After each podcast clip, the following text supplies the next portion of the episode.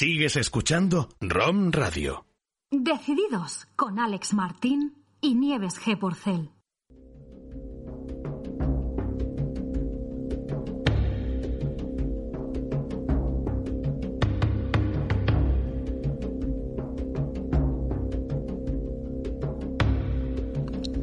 La vida no es lo que se supone que debe ser, es lo que es.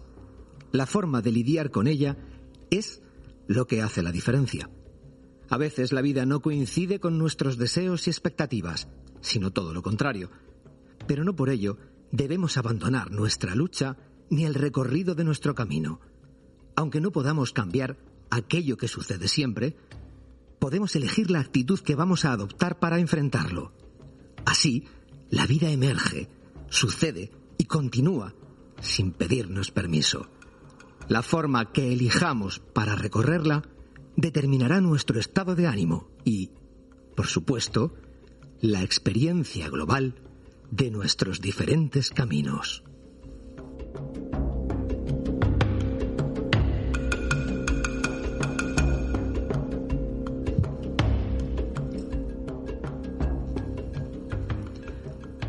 Reflexión sobre una de las frases célebres de Virginia Satir, psicoterapeuta estadounidense, una de las fundadoras del modelo sistémico y escritora. Bienvenidos, bienvenidas, estás escuchando a Nieves G. Porcel y Alex Martín. Hola Nieves, bienvenido. Aquí estoy encantado de estar contigo una vez más y con una gran invitada y sobre todo una gran causa. Me encanta la entrevista de hoy. Vamos a por ello. Me alegro. Vamos a por ello. Hoy tenemos a Fuensanta Sánchez, Sánchez coordinadora de cuidados paliativos y jefa del Servicio Murciano de Salud, además psicoterapeuta familiar. Sabia, decidida, con un amplio currículum y trayectoria profesional, médico, eh, sexóloga, formadora y una mujer valiente, líder, jefa, referente, nutricia y nutrida en cuerpo, mente y alma, que danza la vida honrando, liberando y transformando, con una conciencia amplia y el corazón muy grande. Bienvenida. Gracias. Bienvenida, Fonsanta. Gracias. Un placer tenerte aquí. Muchas gracias. Y a nosotros siempre nos, nos encanta empezar con esa pregunta personal de esa líder con alma. ¿Quién es Fuensanta más allá de lo que ya dice tu currículum de ti?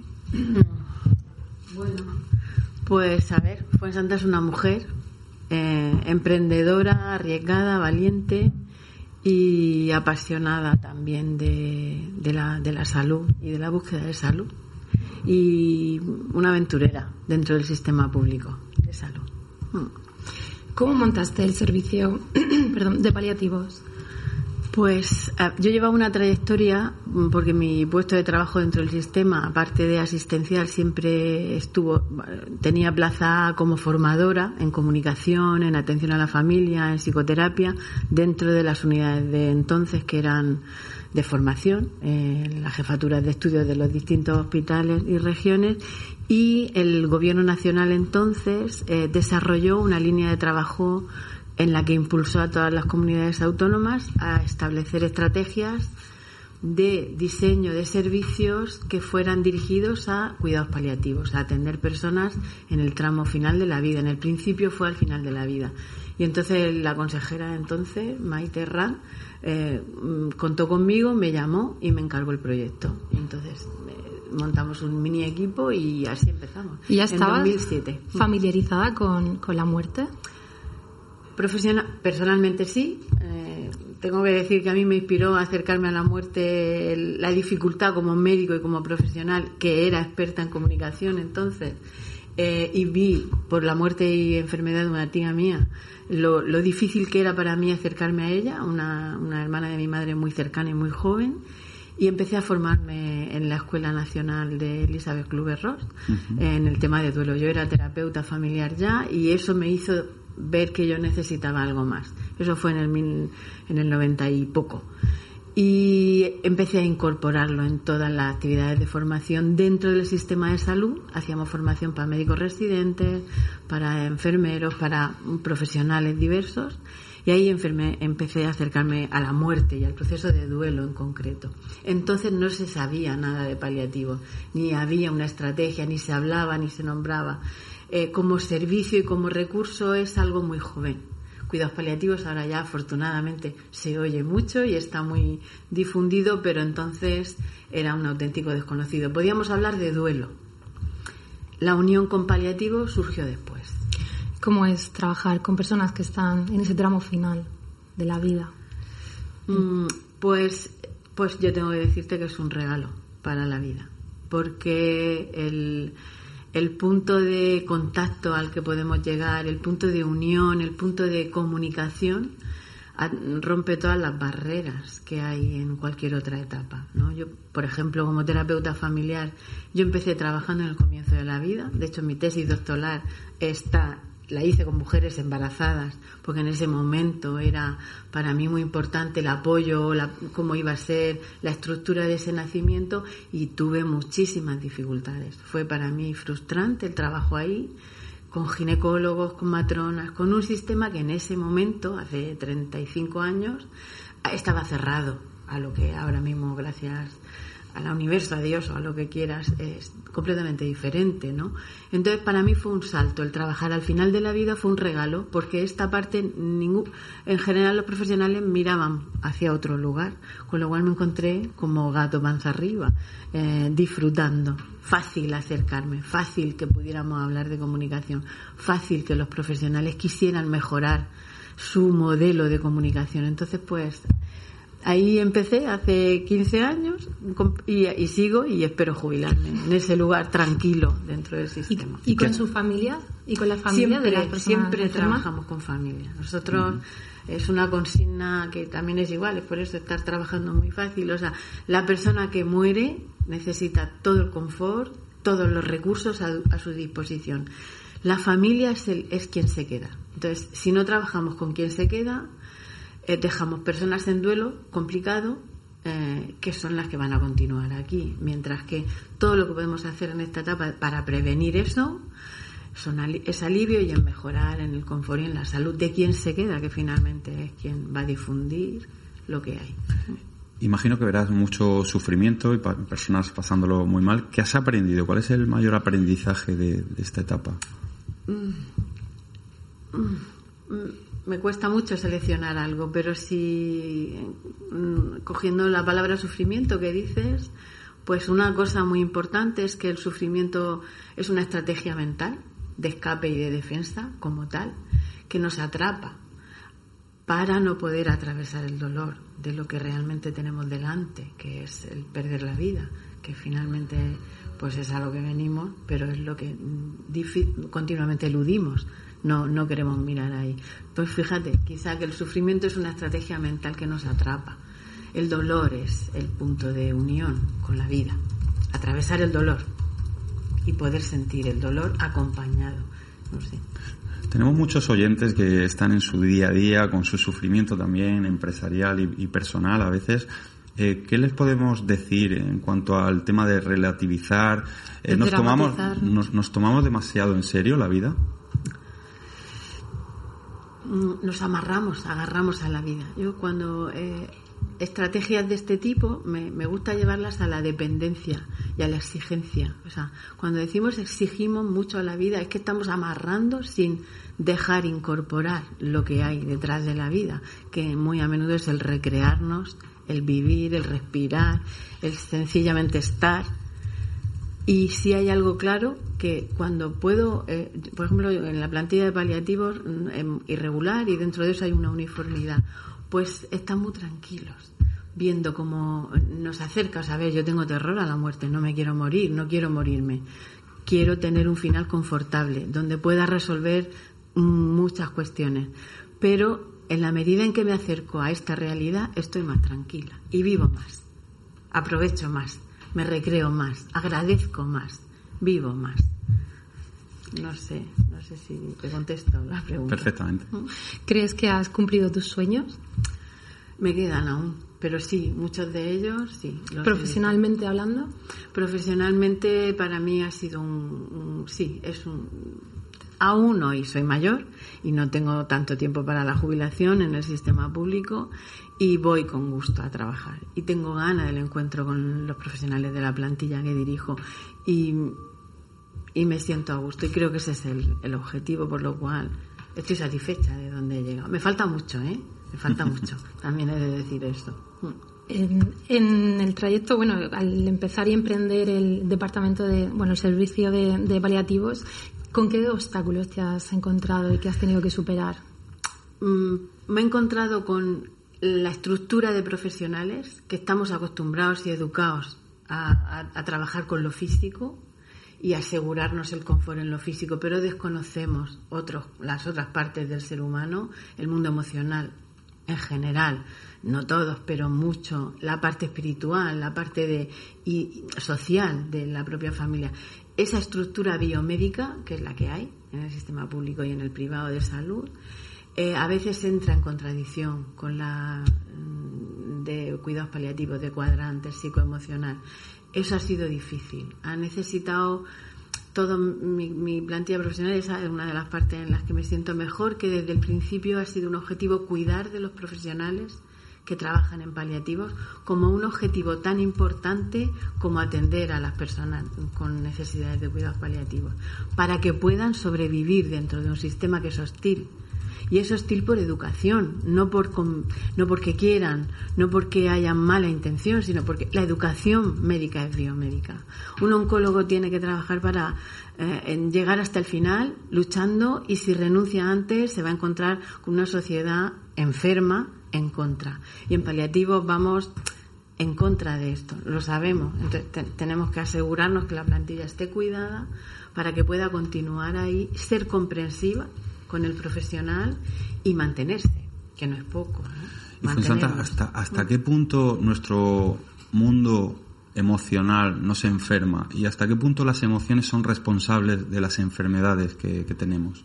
participan igual. O sea, las, las, emociones se dan en el cuerpo, no se dan fuera del cuerpo.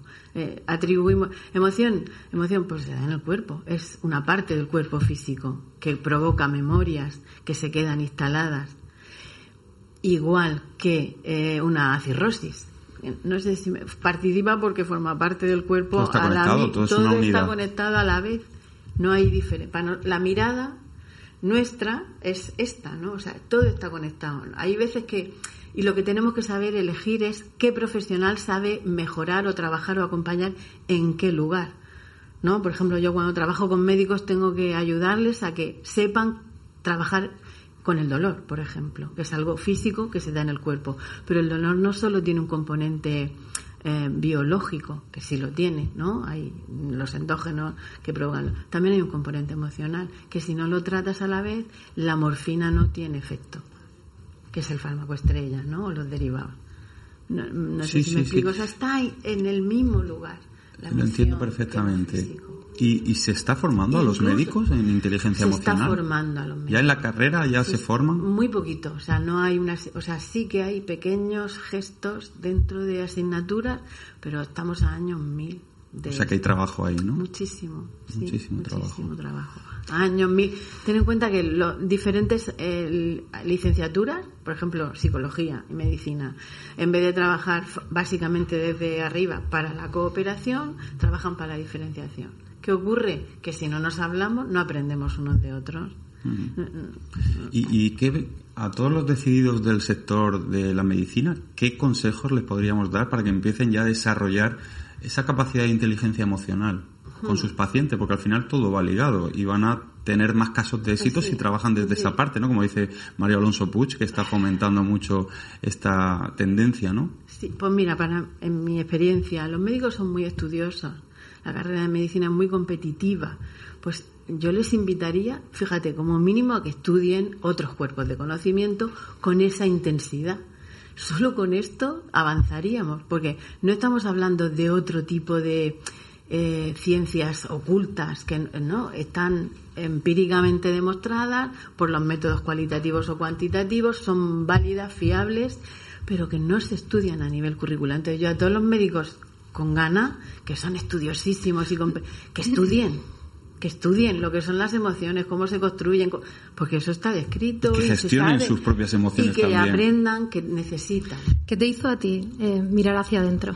A mí, mm, tropiezos. Muchas veces tropiezos, errores, el no, el no poder llegar. Empecé desde jovencica con mis propias dificultades eh, a la vida y, mis propias dificultades, por ejemplo, en duelo, lo que os he contado antes, la muerte de mi tía de una forma precoz, o no, no comprender bien mi papel dentro de mi familia de origen, y bueno, o no estar a gusto en el cole porque, bueno, pues mis circunstancias particulares, mi madre era una persona de referencia, profesora, que estaba en el colegio y para mí eso fue muy difícil en, la escolarización, mm, mi propia lucha interior. ¿Y qué te ha llevado a ser el líder, jefa y a inspirar e influir pues porque lo haces de forma natural. La verdad fue un, o sea, fue un encargo de la consejería que vio el currículum y, el, y que apostaron por ahí, quizá porque también, humildemente, porque tampoco había tanta gente con ganas de estar en ese recurso. ¿Y a ti te gusta?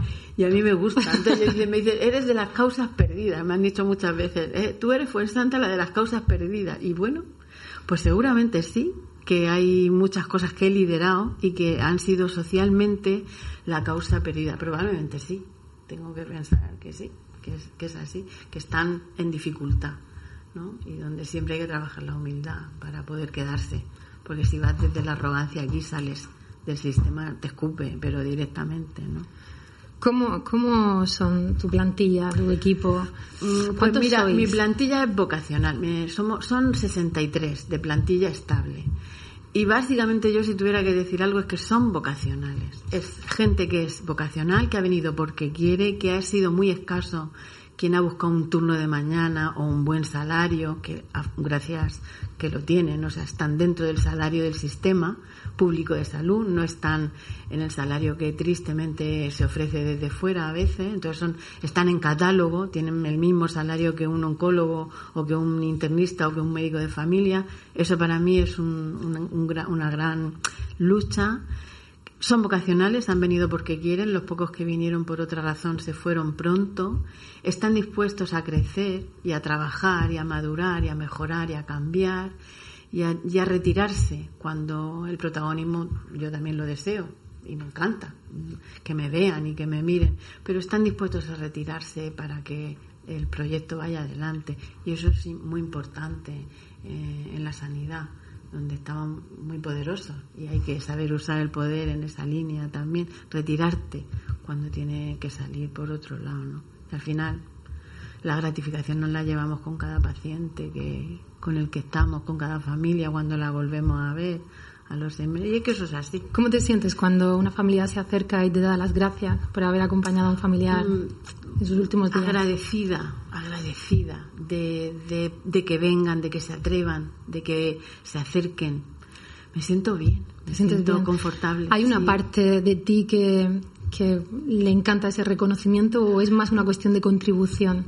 Las dos cosas. Hay una parte de mí que tiene un ego y que me encanta el abrazo y me encanta que me den las gracias y que me digan qué bien lo hacéis.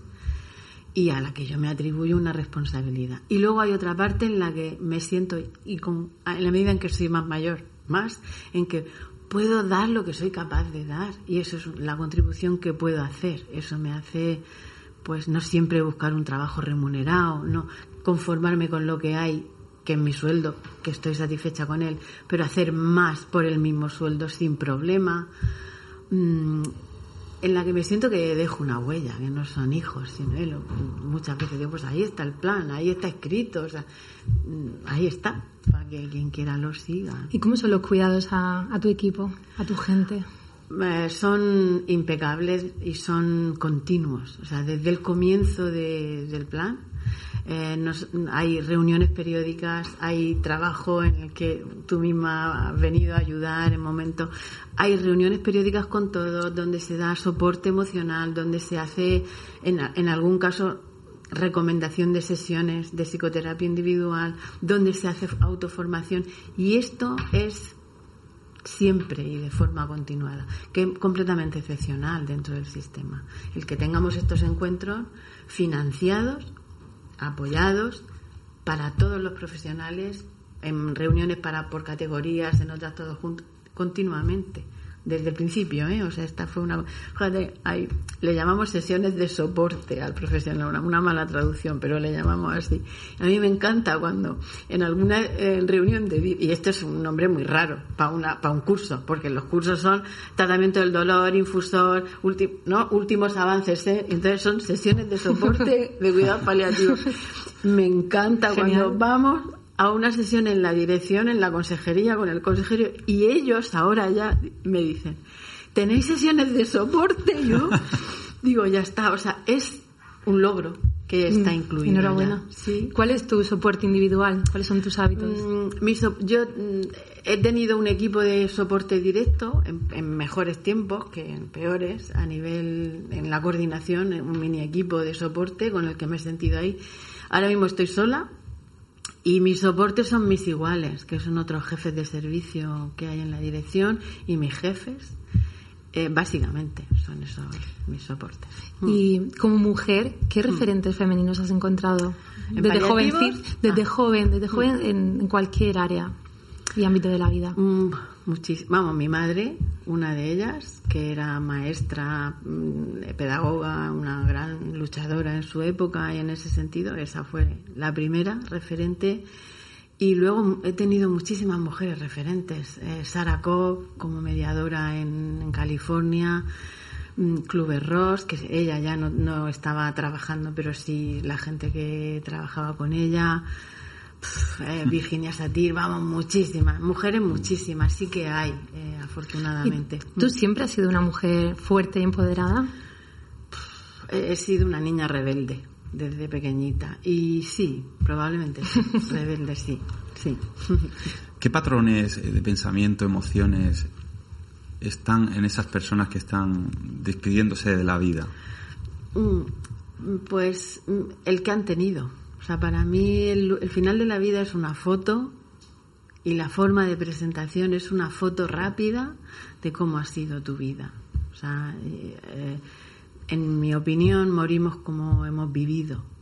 tiene mucho que ver y mucha relación la forma de morir y la forma de afrontar en cómo somos. Ahora, te voy a decir algo. Hay una, es una etapa que si es consciente, ¿no? No es una muerte súbita, sino es una muerte anunciada, que en paliativos en general entramos a ayudar en los seis meses previos a la muerte, es una gran oportunidad, porque si estamos suficientemente acompañados, es un momento en el que somos capaces de darle la vuelta a muchas experiencias que están a medio, dejar las cosas tranquilas y calmadas para el que viene y dar un gran vuelco. Entonces, la mejor estrategia es estar bien acompañado y bien asesorado por buenos profesionales.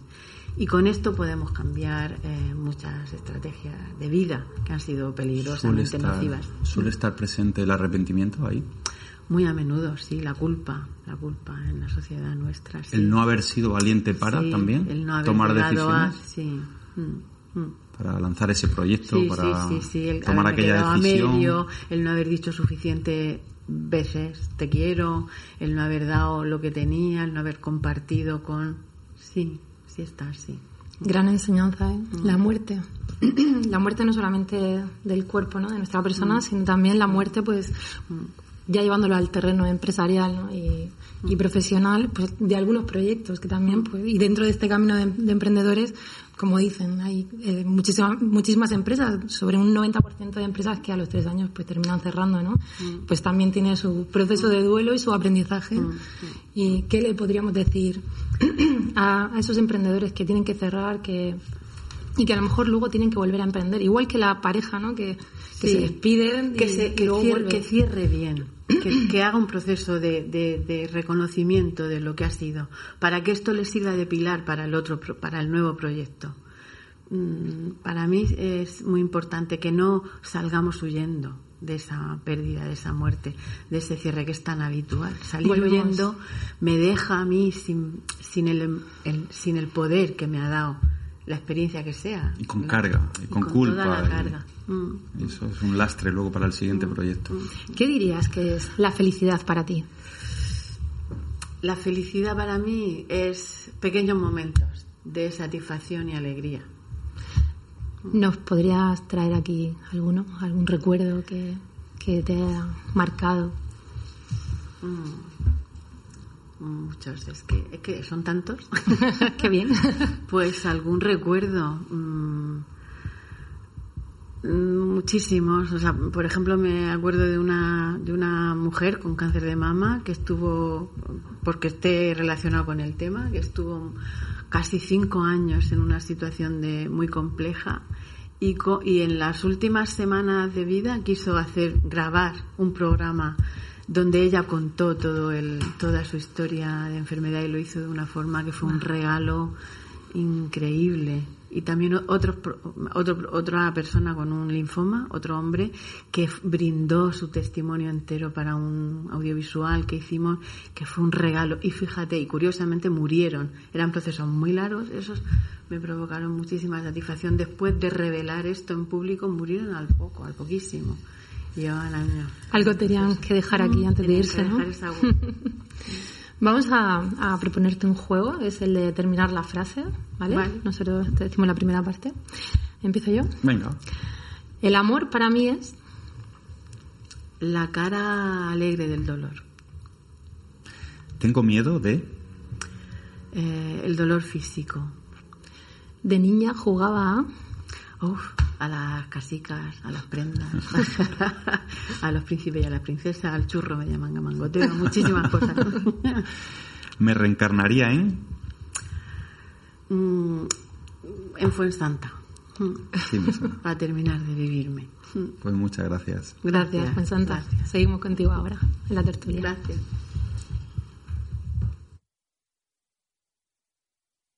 Sigues escuchando Decididos con Alex Martín y Nieves G. Porcel.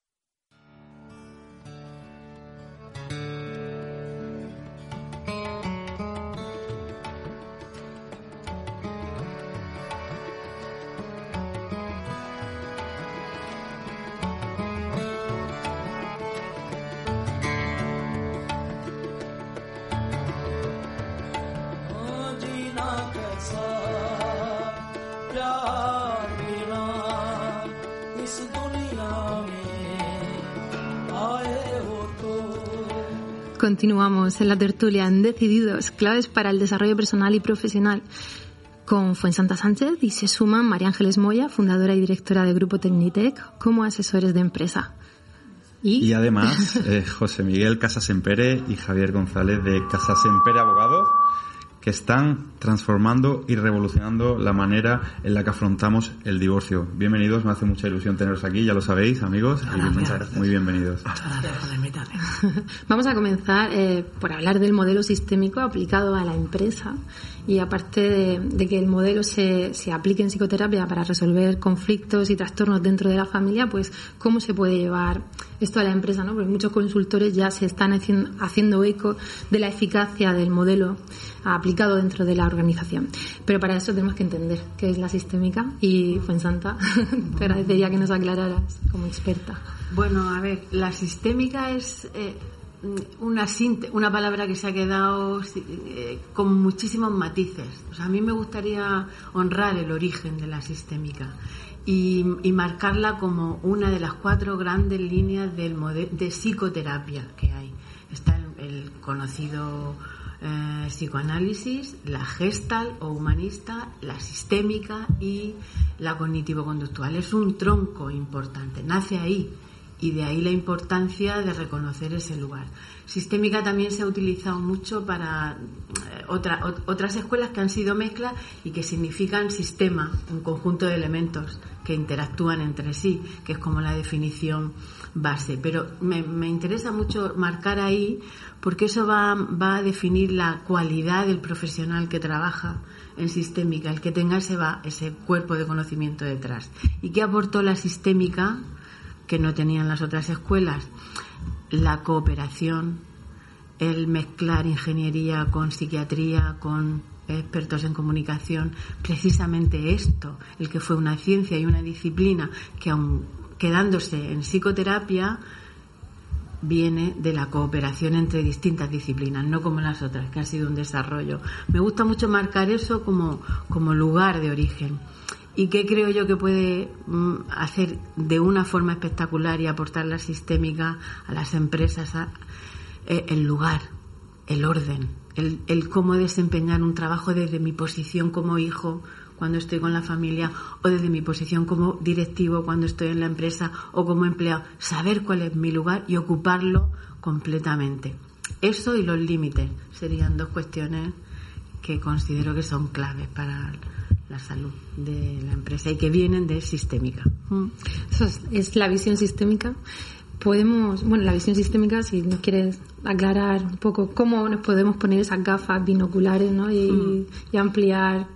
Bueno, Yendo más allá de la parte, yendo más allá de la parte, buscando más, eh, las matemáticas modernas ya aportaron, no sé si ya tenemos edad en la que empezamos estudiando conjuntos de elementos desde una visualización gráfica en la que vamos más allá de cada parte pequeña o de cada, cada trozo en particular. Cada trozo va a necesitar su trabajo, su responsabilidad, ocupar su lugar, ser el, el que tiene que ser, pero lo importante es echar un paso atrás para mirar el todo, el conjunto.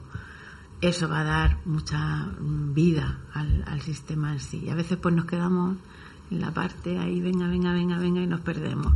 Además ahora eh, es muy importante eh, porque estamos en, en una era en la que hay equipos multidisciplinares en los que no tenemos muy claro a veces en qué departamento estamos e incluso cuando tenemos muy claro nuestro departamento es como que nuestros objetivos van por delante de los objetivos del otro departamento y ahí es cuando tú dices que los límites son muy importantes y la cooperación, ¿vale? Yo voy a por mis objetivos y te voy a ayudar además a conseguir tus objetivos en tu departamento y vamos a buscar esa sinergia. Creo que, que es clave, ¿no? Esa, esa gestión. Sí. Vamos a abrir la tertulia a María Ángeles y a nuestros amigos de Casa Sempere, Javier y José Miguel. Eh, ¿Cómo podemos jugar diferentes roles cuando formamos parte de una empresa familiar? Porque, bueno, la sistémica aplicada a la familia, aplicada a la organización, pero ya cuando se juntan las dos cosas, familia y trabajo, ¿qué hacemos? ¿Cómo precisamente nos separamos, no? Al final, en torno a lo que gira una empresa es eh, la persona y, creo que los pilares más importantes de, de toda empresa y de cualquier faceta que hacemos en el día a día está en el crecimiento de uno mismo. Todo gira en torno a ello. A, a nosotros nos gusta mucho decir que como haces una cosa, así lo haces todo. La coherencia es lo que creemos que es el punto de partida eh, a la hora de establecer esta, esta sistémica en, en una empresa. El ser consciente que la empresa no va a crecer más de lo que tú crezcas como persona. Entonces, nosotros, eh, a través de, de Casemper Abogados, de, de, del divorcio, entendemos que, que, el divorcio como una oportunidad y eh, la empresa, cualquier faceta que tú quieras llevar a cabo, empieza en ti, empieza en todo aquello, en la cooperación, en todo aquello que pueda dar lugar a, a ese crecimiento tuyo, es el que va a dar una extensión al, de tu propia empresa. Lo que pasa es que muchas veces es cierto que, que, se inicia una empresa o se llega a una empresa familiar donde se incorporan los hijos y falta esa parte, esa formación de la persona. Tienen formación de conocimientos, pero no se forman realmente en habilidades. En la mayoría de los casos incluso se intenta separar. No, no. En la familia somos la familia y en la empresa es la empresa. Y al final son las mismas personas. Es el padre, son los hijos. Y desde luego hay una cosa muy clara que a mí me gusta mucho de la sistémica y es mirar desde la perspectiva. O sea, ponerte en una posición de observador. Y cuando tú te pones en posición de observador, realmente es que ves tanto y se pueden solucionar tantas tantos problemas. Qué difícil eso. Pero es tan modo difícil. Claro, pero Suena es- muy fácil, ¿verdad? No, es, pero es muy fácil cuando realmente tú ya te formas en ello y cuando tú empiezas a verlo y aplicarlo en tu vida. El, el gran error de la empresa es no tener esa formación como persona. Empezar exactamente la comunicación. Yo creo que una de las primeras habilidades que tiene que tener un empresario es saber comunicar. Y si además eres empresario de un grupo familiar, con mejor motivo. Porque los grandes errores son la comunicación. Sí, yo hay un- una sugerencia divertida en- con la empresa familiar que es que en las comidas familiares no te traigas a la empresa y no resuelvan. O sea, el poder estar en el comité de dirección de empresa y hablar de lo que hay que hablar, apretar, ajustar y madurar todos, pero luego en casa Saber separar. tenemos el ocio, ¿no? Eh, mm, a veces esa propia mezcla nos atrapa y no nos deja crecer, no nos da escenarios de libertad. Yo apuntaría ahí también, hay una circunstancia muy importante que muchos directivos de empresa, sobre todo los que han tenido éxito, que no terminan de asimilar tampoco, y es el hecho de que puede ser tu pasión, puede ser lo que tú estás viviendo, puede ser realmente lo que tú quieres hacer en tu vida, pero no el sueño y la vida de tu hijo. Y en muchas ocasiones lo que hacemos es querer dirigirlos hacia el negocio familiar y a lo mejor esa persona ha venido a este mundo a hacer una cosa completamente diferente y el negocio realmente familiar no es lo suyo, no es su vida. Entonces en muchas ocasiones los padres, por desgracia, lo que hacemos es apagar los sueños y la vida de, de los hijos. Y ahí es donde yo creo que como empresarios también nos estamos equivocando, que hay que darse cuenta de que, oye, ese negocio familiar puede ser tu vida, tu sueño, tu pasión, pero no la de tu hijo. Y eso es, es importante también. tenerlo. Es una cuestión de, de no- no llenar huecos, ¿no? Ni- sino de realmente saber entender a través de la comunicación y a través de, de los expertos en sistémica, oye, ¿para qué soy bueno? ¿Qué quiero hacer? ¿Y qué he puesto ahí en la organización para cubrir ese rol? ¿no? no simplemente llenar huecos. Por eso es muy importante el autoconocimiento de, de que toda la familia y todos los empleados nos conozcamos entre nosotros a través de la comunicación y a través de ejercicios que hay para, para eso y así pues nos vamos colocando todos en, en los roles que nos tenemos que colocar. A lo mejor ese es uno de, uno de los motivos, lo que comentas, Javier, que, eh, para que luego el, en el cambio generacional no vaya mal. Porque si no es mi sueño, no es, no es mi vocación al final, ni siquiera voy a tener la actitud necesaria para aprender y para saber llevar esto, ¿no? ¿Cómo se puede hacer un, ese cambio también generacional? Y mantener lo que estaba Pues y innovar sobre eso. O sea, trabajando para que los hijos no sean nuestros, ni nuestro proyecto, sino el suyo, en esa conciencia testigo que decías tú antes, Trabajar el de estar desapego. observando, sí, trabajar Gafas el desapego. sistémicas. Totalmente. Y muy a menudo en, en la empresa familiar, vamos, depende de también la dimensión, el tamaño, ¿no? Pero en la mediana, pues hay veces que el hijo tiene que recorrer el camino suyo y luego vuelve desde otra, desde otro lugar de aprendizaje. Y esto también, el, la- el testigo de esto a veces también es duro para, para los padres, ¿no? Cuando están en la dirección. Pero bueno, desde la diferenciación y desde el desapego. Que es la diferenciación. el, el ser capaz de lo- encontrar mi propio proyecto más allá de la línea de, de- de guía de mis propios padres, coger de ellos eh, lo que me parece que quiero y no, y poder hacerlo fuera. ¿no? Hay veces también que en, en grandes empresas es más recomendable que el hijo o la hija esté fuera y tenga un sueldo que que participe en el consejo de Te dirección. diría que en un 90%. De tenerla casos. mantenida, sí, ¿no? Y que haga su propio proceso. Muchas veces es una carga, Están ¿no? forzados, están forzados. Sí. Para ellos Mm. exactamente es un esfuerzo. Y además generan mm, por su forma de, de comunicar. Yo soy, soy un amante de la comunicación, creo que, Mm. que es importantísima.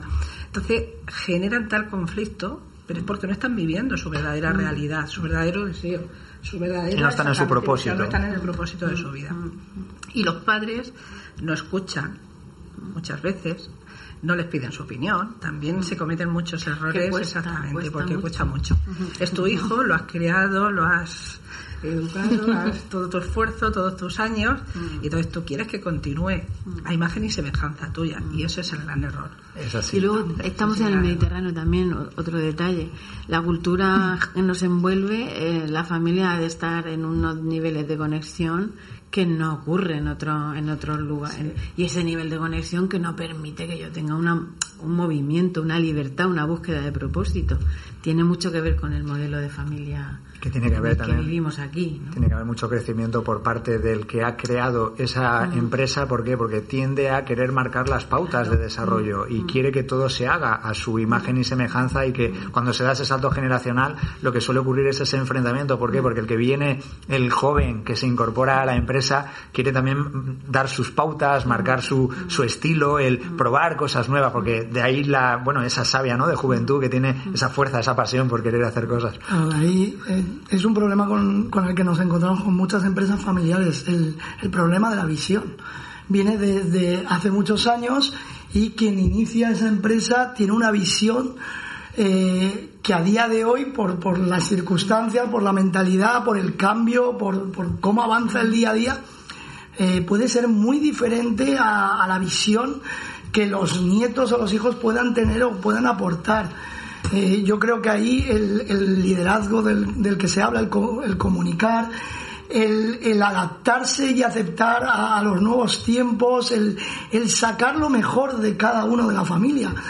Qué fácil es que cuando estamos en una mesa comiendo eh, y preguntas por qué es lo mejor que hace tu hijo, tu, tu hermano, eh, sale todo y, qué difícil es luego llevarlo a la empresa, el no aprovechar esas grandes cualidades de cada familiar, cómo ahí eh, entran otro tipo de intereses que nos nublan a la hora de sacar el mayor beneficio y sobre todo el mayor disfrute de la familia también en el ámbito, en el ámbito empresarial. Sí, entonces ahí importantísimo compartir el rumbo y ver si hoy estamos alineados en el rumbo que hasta ahora llevábamos, porque hay una generación que entra nueva que también tiene que compartir ese rumbo, si no, no van a remar al, al mismo ritmo que, que remaban lo, los anteriores, está claro. Fundamental. Entonces, Claro, diferenciación. Claro, es tener una misión y una visión de la empresa y un horizonte. Que va, y, que es dinámica. Que dinámica. Que y además dinámica. va cambiando. Y es verdad que cuando, sobre todo cuando hay más de un hermano o hay más de una persona, no van a coincidir en la mayoría de los casos. No van a coincidir porque cada uno tiene unos intereses personales y una forma de ver y de enfocar su, su vida. Hay otra cosa para mí que también es muy importante y es el escenario de libertad. O sea, estamos ahora mismo en un momento en el que hacemos crecer las libertades, significa que somos capaces de discutir y quedarnos tranquilos. Y discutir, agredir. eh, si no somos libres, discutir es una amenaza. Sí, Entonces yo reprimo, yo callo. Pero cuando podemos marcar escenarios de libertad, esto ya empezamos a Y tener respeto. que airearlo Y de respeto, libertad y respeto. Tengo que poder, o sea, yo- me gusta mucho marcar esto. Yo tengo que saber cuándo apoyo emocionalmente, que aquí es incondicional y aquí no tengo palabras, y cuándo tengo que discutir y sacar mi parte más dura y más contraria a la tuya. Y que eso no tenga ninguna consecuencia, nada más que favorable, no desfavorable. Correcto, que no estoy, no estoy en contra tuya, simplemente No, mi opinión es traigo- diferente. Traigo mi opinión. Mi El arte de Y discutir. luego no la, u- no la uso fuera, no la uso Claro, pero claro, Eso como saben mucho aquí nuestros amigos. ¿no? Sí, bueno, nosotros lo aplicamos a diario, sí que es cierto que nosotros crecemos continuamente porque estamos queriendo hacer un cambio en la abogacía y en la forma de entender el divorcio y nosotros lo que sí que hacemos es de continuo. Incluso nosotros a diario en el trabajo nos decimos las cosas que, que continuamente a lo mejor vemos en el otro, que desde fuera, claro, todos nos vemos maravillosamente bien, pero a lo mejor a los ojos del que nos está viendo enfrente, que además es el mejor espejo para ver dónde tenemos que crecer, es donde nos marca y nos dice, oye, que sepas que tú a lo mejor estás dirigiéndote hacia este camino y no es el más adecuado. Claro. Y eso es lo que nos ayuda, de verdad, al final. Y en la empresa familiar es exactamente lo mismo. O sea, si escucháramos más, nosotros lo decimos mucho, si escucháramos más y, y no habláramos tanto, probablemente creceríamos más y iríamos más alineados en ese aspecto. O por ejemplo, no, podríamos, o sea, podemos separarnos o no. Si tenemos que separarnos, tenemos que hacer un esfuerzo enorme para separarnos y no en, en mantenernos juntos, porque es una lección. Totalmente. O sea, yo me puedo separar tantas veces como quiera, no me lo, si me lo permiten mis ideas religiosas o mis creencias. Entonces, ¿qué está pasando? Que quiero unirme más a base de discusiones. Claro. No voy a poder cooperar con los hijos. Entonces tengo que divorciar, tengo que tener la capacidad de que lo que yo quiero en la vida es divorciarme, punto, porque soy libre de hacerlo tantas veces como quiera. Así de es. donde no me puedo divorciar es de mis hijos o de mis responsabilidades, pero de parejas, pues tantas como amigos tengo en la vida, ¿no? Y, con esto no hemos nacido todos, hemos nacido sin ley de divorcio. Luego tenemos que aprender. En esto, yo creo que en los próximos 40 estaremos en otro sitio con relación a eso. Eso es lo que deseamos todos. ¿eh? Yo creo que para la empresa es importantísimo este tipo de, de, o sea, de, de mensaje, de trasladar el mensaje de la formación en cuanto a la persona, en cuanto a las creencias que nos están limitando y en cuanto a los valores, porque creo que cambiará muchísimo. Pero es una pena que todavía no esté eh, implantado en el sistema educativo. ¿Lo veremos algún día?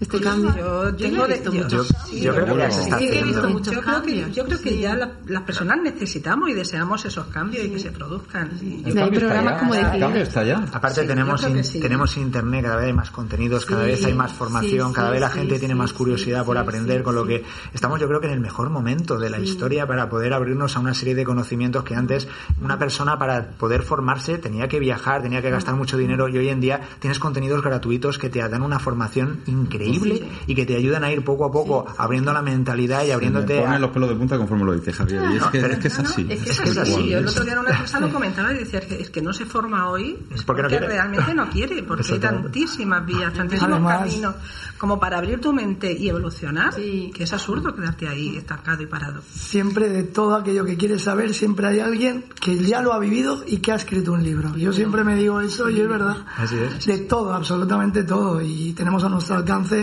todo ese crecimiento. Hay una cuestión que, que estábamos hablando de la, de la empresa familiar, que también llevamos al divorcio y a la vida, y es el, el to- cómo nos tomamos todo desde el punto de vista personal y cómo encima lo hacemos con las personas que más queremos, cuando realmente son los mejores maestros.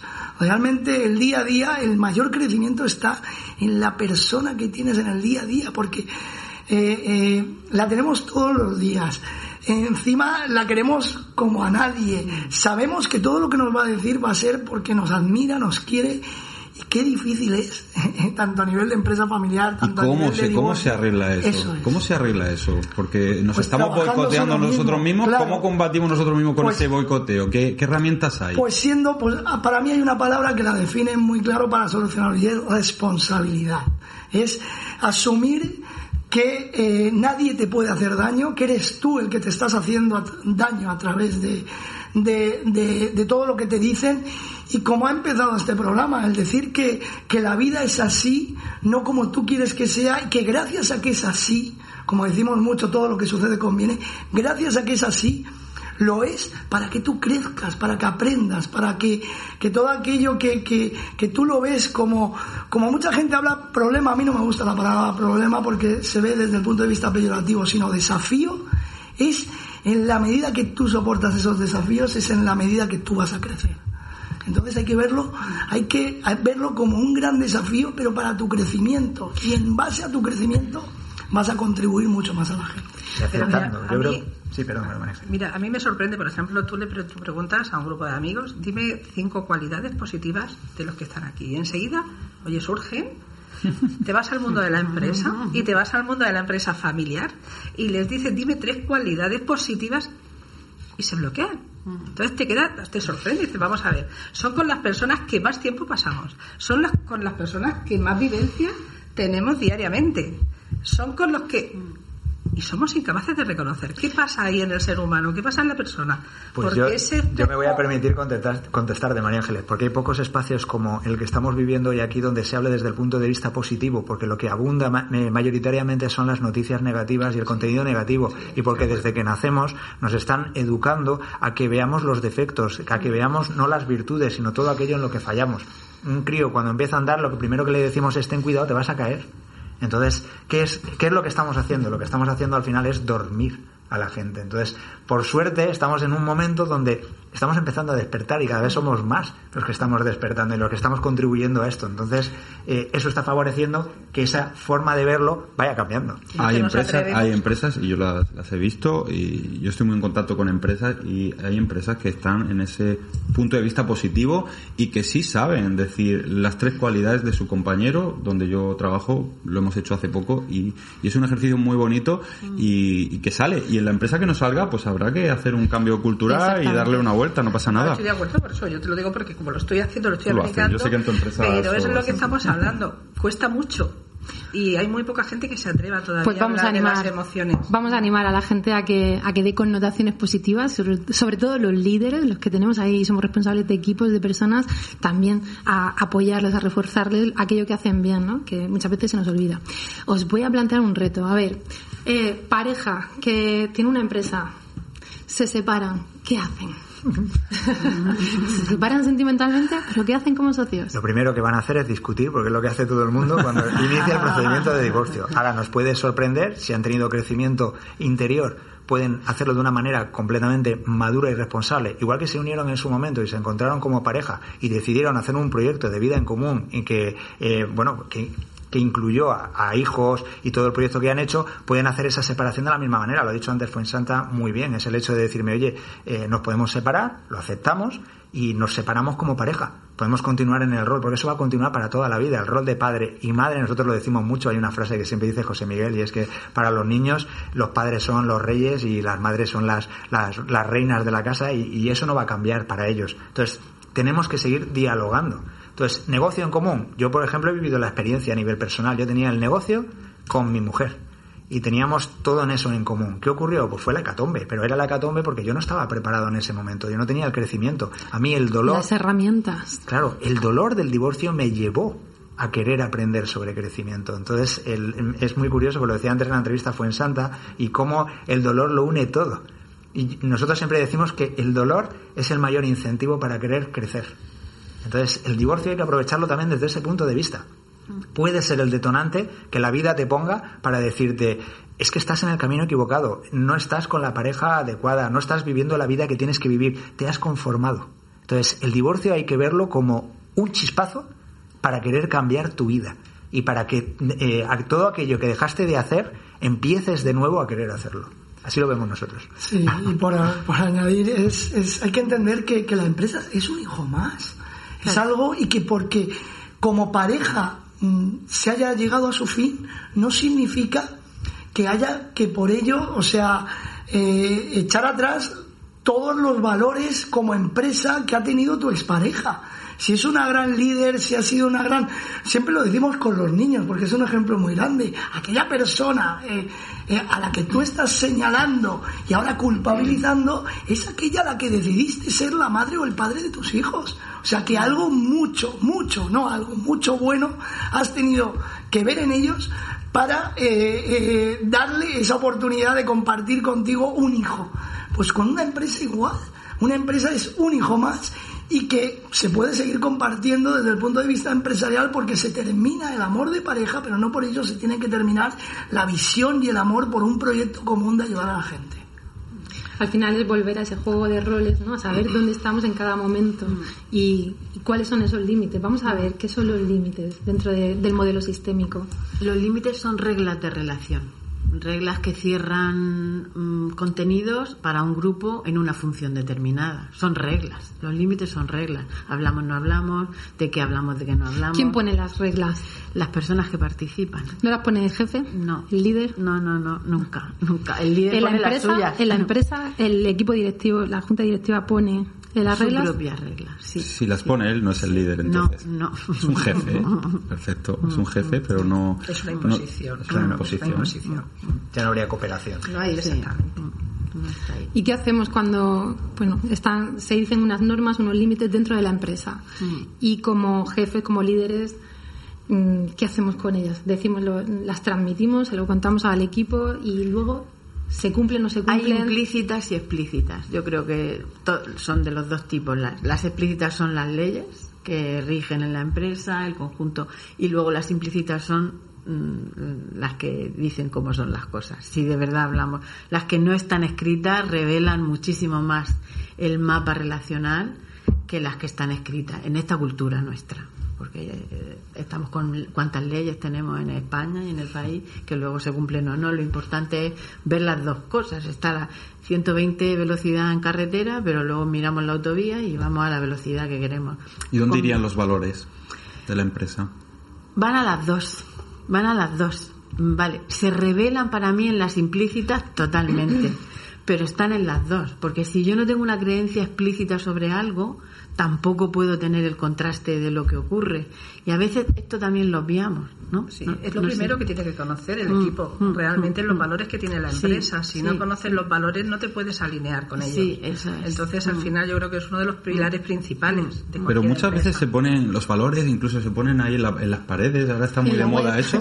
pero luego, luego se lo, eh, ¿cómo, cómo se, se lideran los valores para que realmente sean el ADN de cada uno de nuestros empleados. Lo más cerca, cuando la implícita te define el mismo valor que estás poniendo en palabras. Con coherencia, Si yo digo, ¿no? tenemos el valor de la cooperación y luego llego aquí y cada uno va a la suya y no hay un, ni un solo proyecto, pues puede estar la oficina entera de valor cooperación, que si no ocurre, Ahí sería como cuando educamos a los críos a través del ejemplo. O sea, si el que, que está incorporando los valores realmente no da ejemplo de esos valores, por mucho que los cuelgues, no vas a poder transmitirlos. Eh, una empresa es como una familia, lo hemos dicho ya varias veces, y tiene que ser, las personas con las que te rodean tienen que vivir, respirar y sentir ese proyecto. Si realmente no sienten ese proyecto, van a ser un trabajo nutricional que van a ir a pasar un tiempo y punto. Mejor fuera cuando, por ejemplo, dentro de un, de un equipo, de un sistema, eh, vamos a imaginar que, que esa persona no comulga con los valores, eh, los que están im- implícitos y explícitos. ¿Qué hacemos con esta persona? Eh, Necesita, está ahí por una cuestión económica, ¿no? Pero Depende. no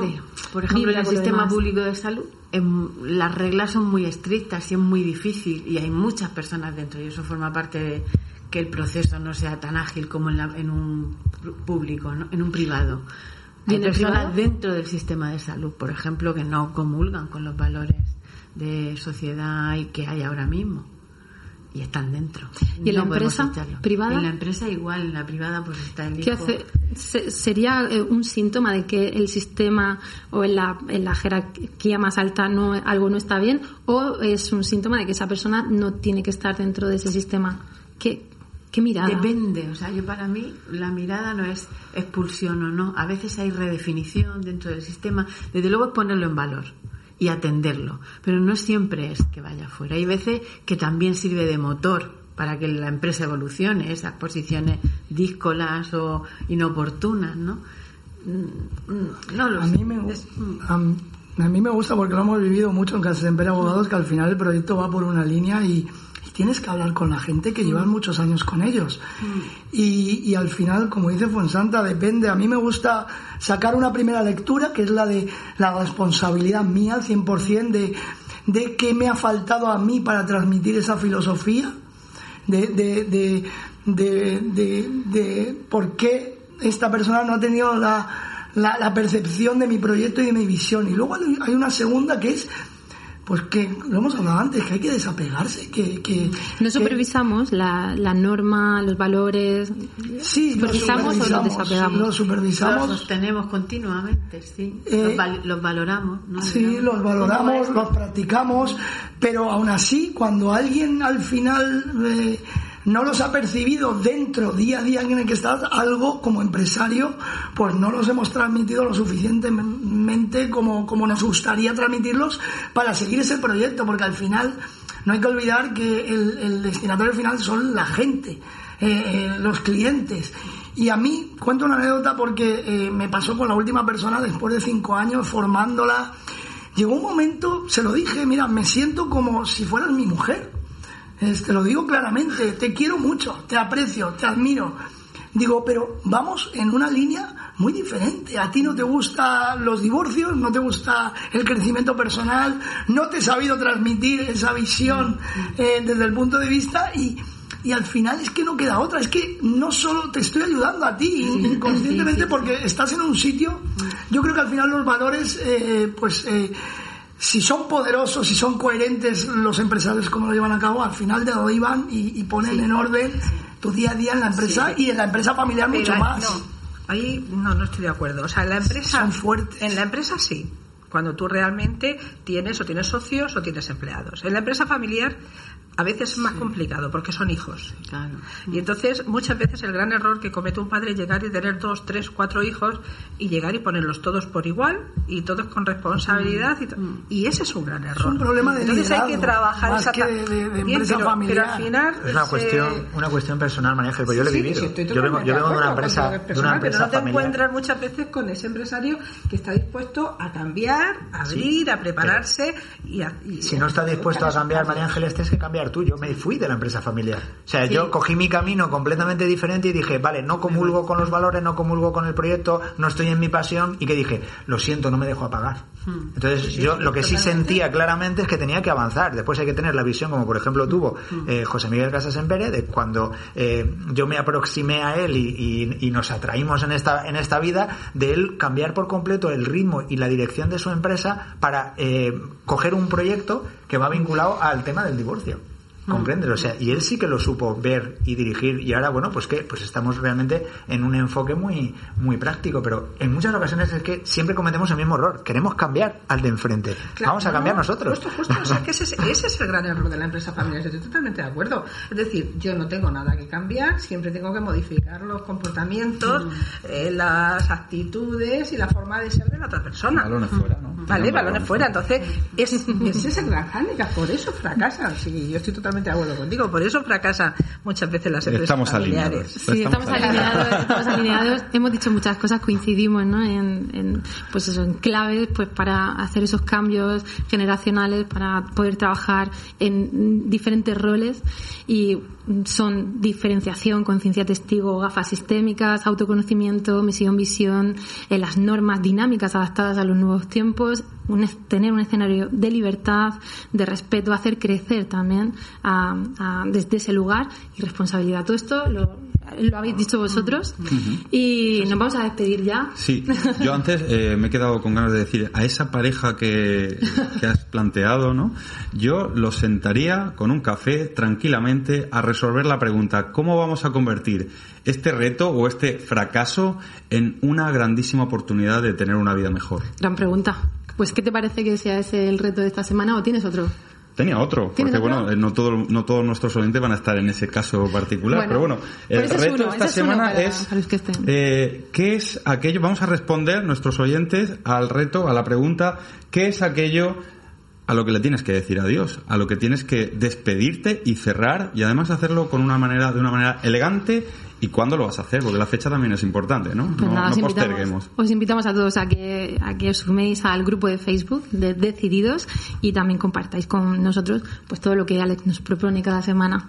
Y ya nos vamos a ir despidiendo. Eh, Javier, José Miguel, María Ángeles, Juan Santa, muchas gracias, a vosotros por Ha haber estado.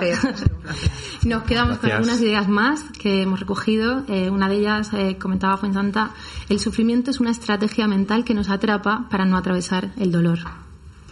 Pues yo, va para el personal sanitario, la emoción y el cuerpo están conectadísimos y tienen mucho que ver con las enfermedades, así que vamos a atender, igual que atendemos la ciencia y el cuerpo, también a la emoción, vamos a hacernos expertos en sanitarios, coach y expertos en inteligencia emocional. Me gusta. Y ahora nos vamos a despedir, pero antes vamos a hacer una breve práctica, nuestra píldora con alma. Eh, bueno, ya sabemos que para poder relacionarnos con los demás de una forma sana, amorosa y eficiente, pues qué importancia tiene el cómo nos relacionamos con nosotros mismos. Por eso ahora eh, os invito a mirar hacia adentro y para ello en este momento haz un alto en tu camino para nuestros oyentes y los que estamos aquí en el estudio podemos también pues relajarnos de nuestro asiento, cerrar los ojos, respirar tres veces profundamente. Date cuenta de cómo te sientes en este momento. Es muy importante que ahora dejes el juicio a un lado y no intentes valorar, analizar, razonar o justificar nada. Simplemente reconoce tu cuerpo y pasea la atención desde los pies hasta la cabeza, sintiéndolo. Al mismo tiempo reconoce tu mente. Date cuenta de toda la actividad que hay en ella. Y acepta lo que es aquí y ahora, sabiendo que todo es transitorio, aceptando la realidad, tu realidad en el momento presente. Y así, conectada, conectado, sin juicio, pregúntate, ¿sientes que eres una persona valiosa? ¿Te tratas con amor y dignidad? ¿Eres honesta, honesto contigo mismo y puedes reconocer todos los sentimientos que experimentas sin rechazarlos, sin negarlos, sin reprimirlos? La integración sincera, responsabilidad, comprensión, el amor y la competencia, todo surge con facilidad en aquellas personas que tienen una elevada autoestima. Las personas con vitalidad tratan las sensaciones y los sentimientos indeseables sabiendo que son temporales, como una crisis momentánea. Tu autoestima es la fuente de energía personal. ¿Cómo te nutres a ti misma, a ti mismo, a tu cuerpo, a tu intelecto, a tu mundo afectivo, a tu alma? Date cuenta de ello. Este es tu punto de partida para seguir creciendo, nutriéndote y amándote.